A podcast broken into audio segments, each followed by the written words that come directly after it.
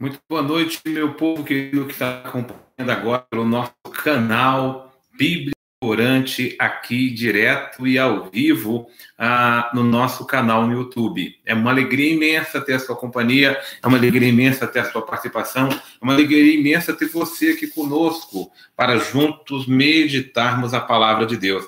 Eu já quis abaixar um pouquinho a câmera aí para você ver que a Bíblia está acompanhando. Tá certo? Então, deixa eu dar uma boa noite aí. Eu acho que o povo, você que está chegando agora, pode nos acompanhar. Deixa eu dar uma boa noite aqui para todos que estão acompanhando aí o nosso canal uh, aqui no YouTube ao vivo.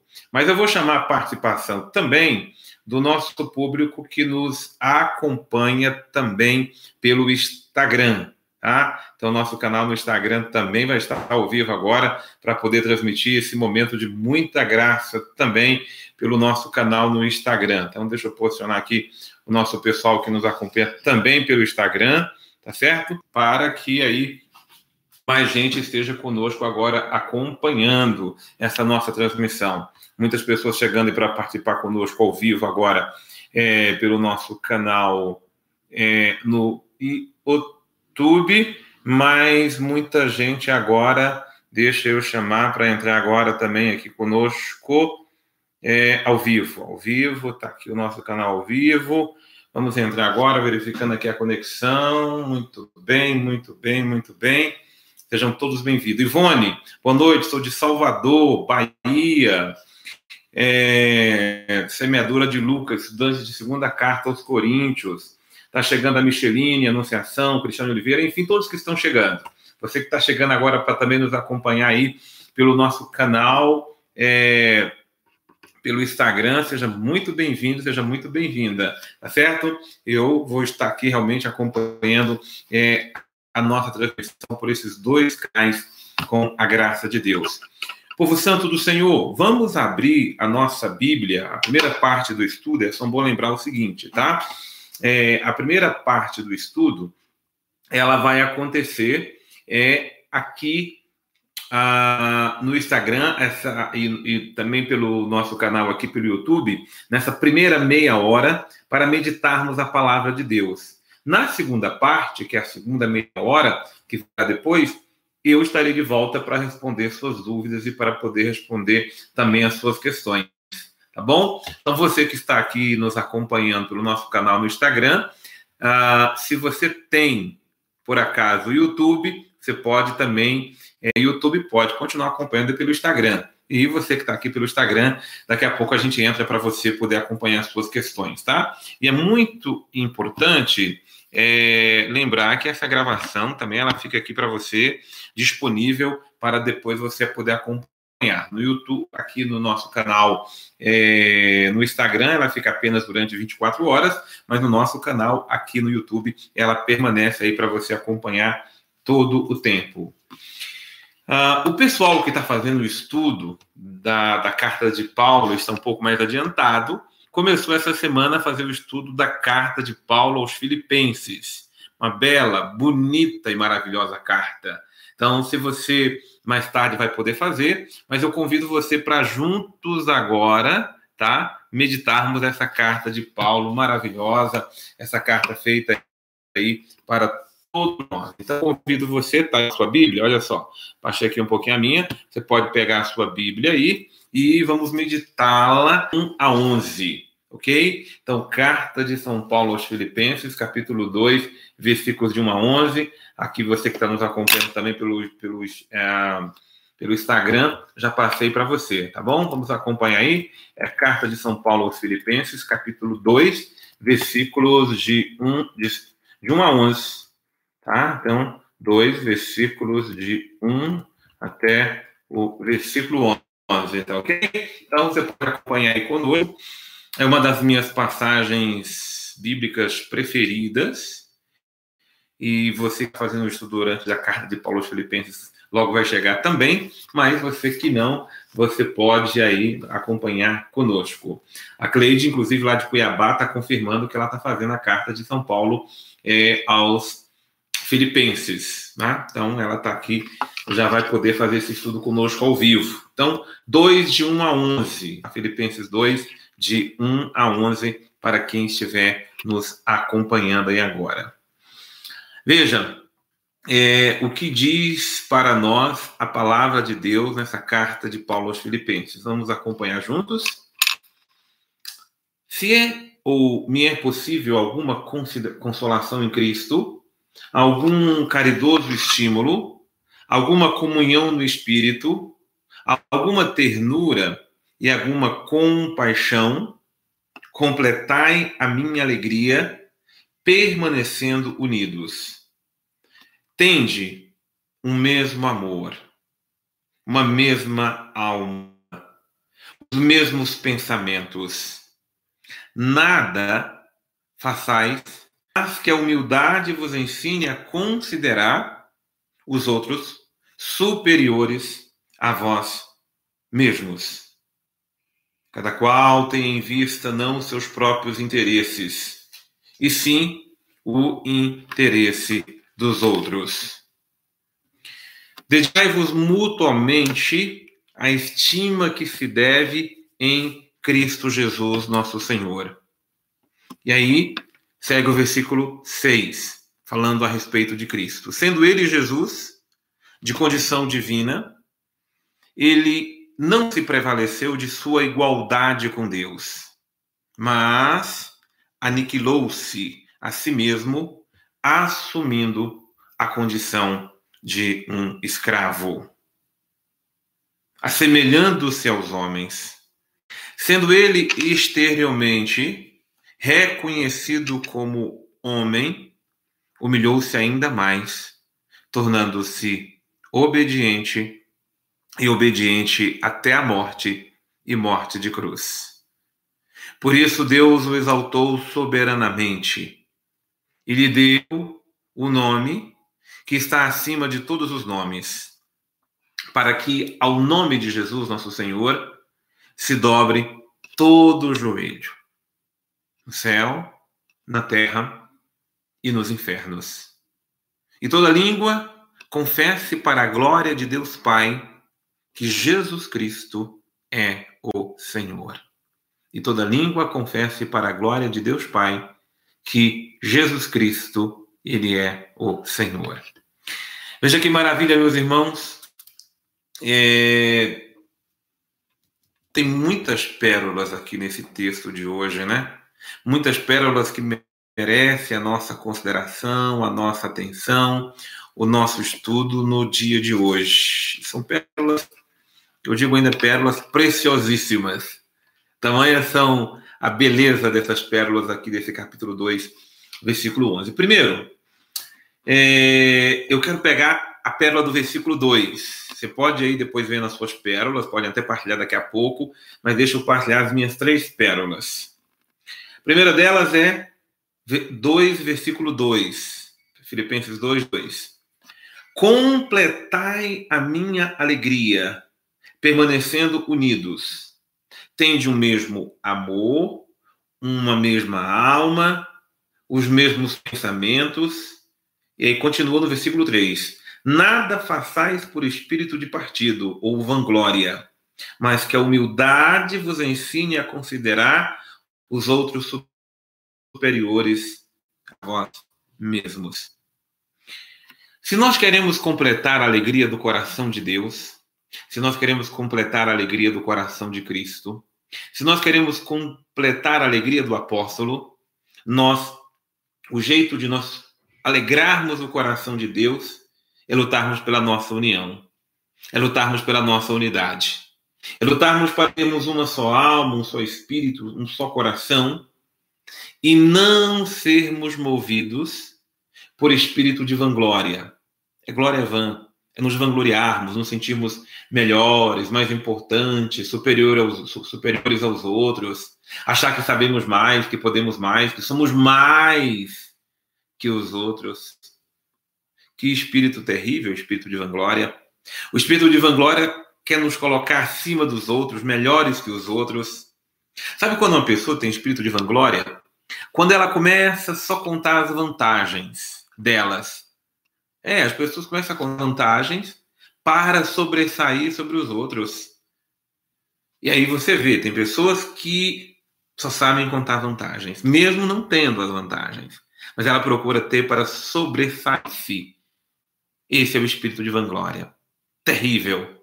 Onde a pessoa ela quer sempre se achar melhor que os outros. A comida que ela faz é a melhor, o carro que ela tem é o melhor, o pensamento que ela tem é o correto. Então, tudo que ela acha, ela acha-se sempre melhor que os outros. Depois, esse espírito de vanglória é o mesmo espírito de partidarismo. E você sabe o que o partidarismo ele provoca? Ele provoca pessoas partidas, divididas. Ele provoca famílias divididas. Ele provoca grupos divididos, ele provoca uma igreja dividida.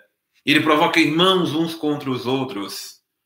E as pessoas se colocam umas contra as outras porque as pessoas querem ter razão, elas querem ser donas da razão, elas querem, na verdade, serem tomadas e são tomadas por um espírito de acusação, onde eu começo a acusar o outro, colocar coisas no outro para favorecer o que eu penso, o que eu acho. Não preciso dizer que o partidarismo vem só do campo político, não. Você já sabe que o campo político é feito por partidos. E todos tomam partidos. E a partidarização, a polarização, leva as pessoas a se colocarem umas contra as outras no mundo da política.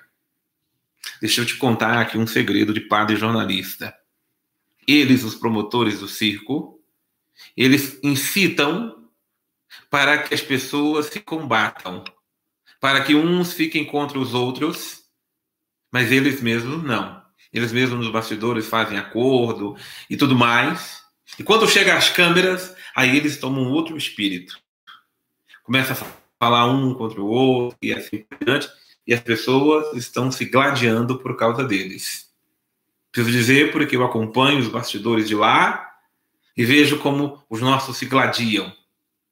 O que acontece no mundo da política, você se recorda da história recente da política brasileira, já há alguns anos, acontecem outras coisas também no mundo da família, no contexto pessoal, no mundo do trabalho, onde a partidarização, a divisão das pessoas, elas acontecem por causa disto, onde cada um quer puxar e ser dono da razão.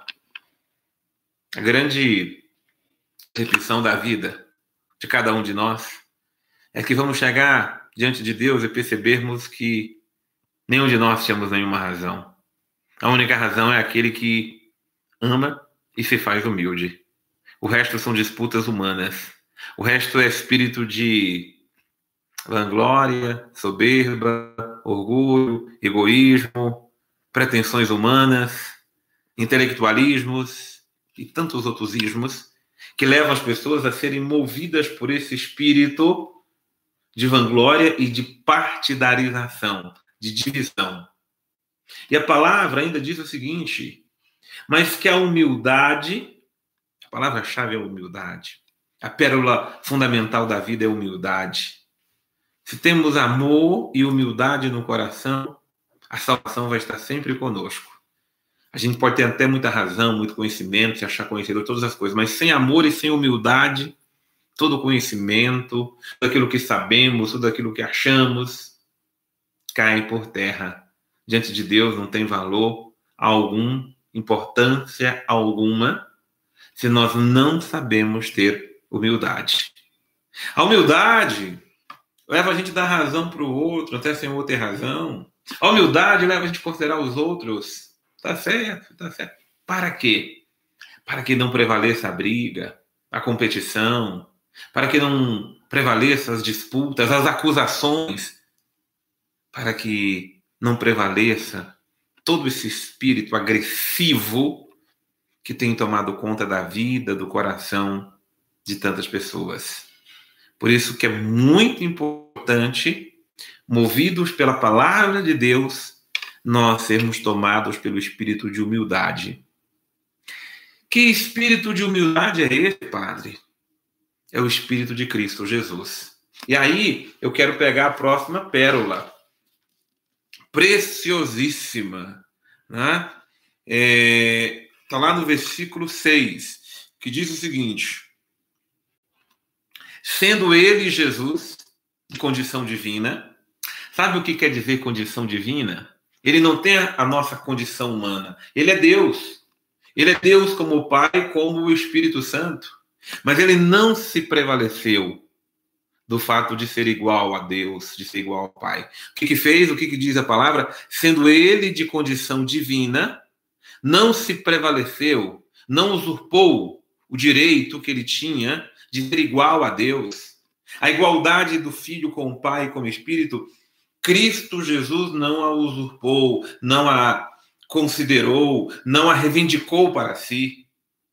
Pelo contrário, o que fez Jesus o que está dizendo a palavra? Sendo ele de condição divina, não, a, não se prevaleceu de sua igualdade com Deus, mas aniquilou-se. Essa palavra aniquilou, ela tem um sentido, significa humilhar-se. Aniquilar é alguém que é importante, não se fazer de importante. Alguém que é grande, fazer-se de pequeno. Alguém que é nobre que se faz plebeu. Aniquilar, é não levar em conta a grandeza que a pessoa possa ter ou achar que tem. No caso aqui de Cristo, a grandeza dele é real. Quem é que tem dúvidas que ele, Cristo Jesus, é Deus e Filho de Deus? Mas não, ele não. Você não vê um momento, o Cristo Jesus, se ensoberbecendo, se orgulhando, ou sendo tomado por qualquer vaidade. Olha, eu sou filho de Deus. Não, muito pelo contrário. Que humildade tinha ele em tudo aquilo que ele fazia, em tudo aquilo que ele realizava. A humildade ou a humilhação de Deus começa desde que ele submete a ser uma criatura. O Criador, junto com o Pai, que é Cristo Jesus, submete a ser uma criatura no ventre de uma mulher, no ventre de Maria. E ele vai se submetendo ainda mais, quando permite nascer na condição humana mais pobre, mais extrema, ele nasce no meio de nós, numa estrebaria, onde estão os animais se alimentando. É assim que nasce Cristo Jesus, nosso Senhor. E não se prevalecendo dessa sua condição, ele vai assumindo cada vez mais a condição humana onde muitas vezes ele é humilhado, onde ele passa por tudo aquilo que é humilhação da existência humana. E não se rogando nada, ele se aniquila cada vez mais. Assumir essa condição humana e assumiu, como diz aqui a palavra, ele humilhou-se ainda mais, tornando-se obediente. Obediente à condição, à existência humana, permitindo-se morrer aliás, permitindo-se até a morte, e não é morte qualquer, não, é a morte mais humilhante, é a morte como um escravo. Veja que beleza. Olha que exemplo. Se nós precisamos aprender a ser humilde, aprendamos com Cristo Jesus. Padre, por que, que Jesus nos salvou? Pela sua extrema humildade. Quer salvar sua vida? Quer salvar sua casa? Quer salvar sua família? Quer salvar seu casamento? Quer salvar a sociedade? Quer salvar a humanidade? Quer salvar a igreja? Busque a via da humildade. Não deixemos prevalecer em nós aquilo que vem da vaidade, que gera pessoas orgulhosas, soberbas, egoístas, individualistas. Pessoas que estão se cada vez mais se fechando no seu mundo, sentindo-se dona da razão, colocando-se superior aos outros, competindo, em vez de se humilhar, humilha os outros, briga, confusão. Tem gente de igreja que tem capacidade de atacar e até contra o Papa. Tem gente de igreja falando mal dos padres, dos bispos dos próprios irmãos. Que espírito terrível, que espírito de soberba, que espírito imundo, que espírito diabólico. Quando eu olho para o exemplo de Cristo Jesus, que se faz obediente, e é obediente a Deus, é obediente à situação humana, por que, que os nossos filhos estão se perdendo? Porque não sabem mais obedecer seus pais? Por que, que o casamento se perde? Porque não há espírito de obediência ao próprio, à própria condição da vida conjugal. Por que, que nós nos perdemos, meus irmãos? Porque não obedecemos mais a Deus. Não nos humilhamos, não nos submetemos a Ele para que Ele realmente cuide de nós. Por isso, se nós queremos realmente salvar, é assim que Deus nos salvou, e por isso vai dizer o texto, né? Que beleza, por isso que o Pai o exaltou, e o exaltou de forma sublime, para que ao nome de Jesus, nosso Senhor, se dobre todo o joelho. Começa dobrando o joelho mesmo, e tudo o Pai nos dará e nos salvará, quando somos capazes de nos humilhar. Mas se somos levados pela soberba, pela vanglória, se nos achamos os sabedores, os conhecedores, desculpe, quando a morte chega, aquilo que nós não aniquilamos na vida, ela aniquila de uma vez só. Foi há poucos dias enterrar minha irmã e eu é que fui acompanhar tudo aquilo que foi o velório dela, eu que fui pedir a liberação do corpo dela no hospital. Eu é que fui reconhecer o corpo dela, saindo ali da geladeira. Minha irmã que era cheia de vida, cheia de vigor. Minha irmã que tem uma prazer, tudo na minha irmã era tão contagiante. Eu vi ela numa câmera fria, toda congelada. Ali estava um corpo sem vida. Tudo morte tirou dela. Primeiro foi o câncer, que veio o câncer cruel, né? O câncer nos rouba inteiro. O câncer aniquila a pessoa inteira. Aí depois a morte veio e não ficou nada. Desculpa, meus irmãos, eu estou dando um exemplo da minha própria irmã para dizer que é assim a vida. O que, que adianta tanta soberba, tanto orgulho, tanta briga, tantas competições, tantas humilhações, se no fim todos nós seremos humilhados pela morte. E só aquele que verdadeiramente morreu, a morte não tem nada a fazer a não ser nos colocar na presença de Deus. Por isso que Cristo se humilhou, se humilhou até a morte. Ele que não tinha nenhuma soberba, se fez suprema humildade. Imagine nós, né? Que somos tão orgulhosos, tão soberbos, tão soberanos, nos achamos, nos expomos como. Oh, oh, quanta arrogância. A arrogância ela faz tão mal. Eu, eu já tinha há algum tempo começado a repensar minha vida, a ressignificar o significado de tantas coisas. É o quarto irmão que eu enterro. Mas agora minha irmã, o sofrimento dela me, me levou a cada vez mais dizer, Padre Roger, nenhum outro sentimento pode tomar conta da sua alma, do seu coração, a não ser a humildade, porque o resto tudo passa. E aí eu tenho uma certa dificuldade com pessoas orgulhosas, soberbas, pessoas que se acham mais importantes que os outros, pessoas que estão brigando, que estão competindo. Quando eu vejo na igreja, eu. Desculpa, meu irmão, é, é para falar da vida dos outros, é para se achar melhor que os outros me perdoe, mas não tenho mais tempo para isso. Não tenho tempo para pessoas soberbas que se acham conhecedoras, donas da verdade. Não mesmo. Então, que aprendamos com Ele, Cristo Jesus.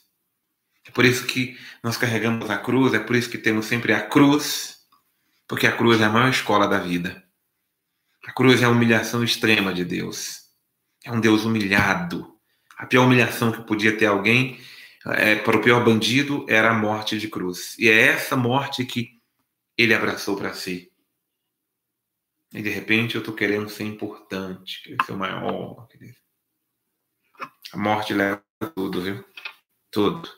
Estou vendo aqui a minha filha Jane, minha filha muito querida, dizendo assim: Padre, o câncer me ensinou a ser humilde, mostrou a minha impotência. Nós não temos controle de nada.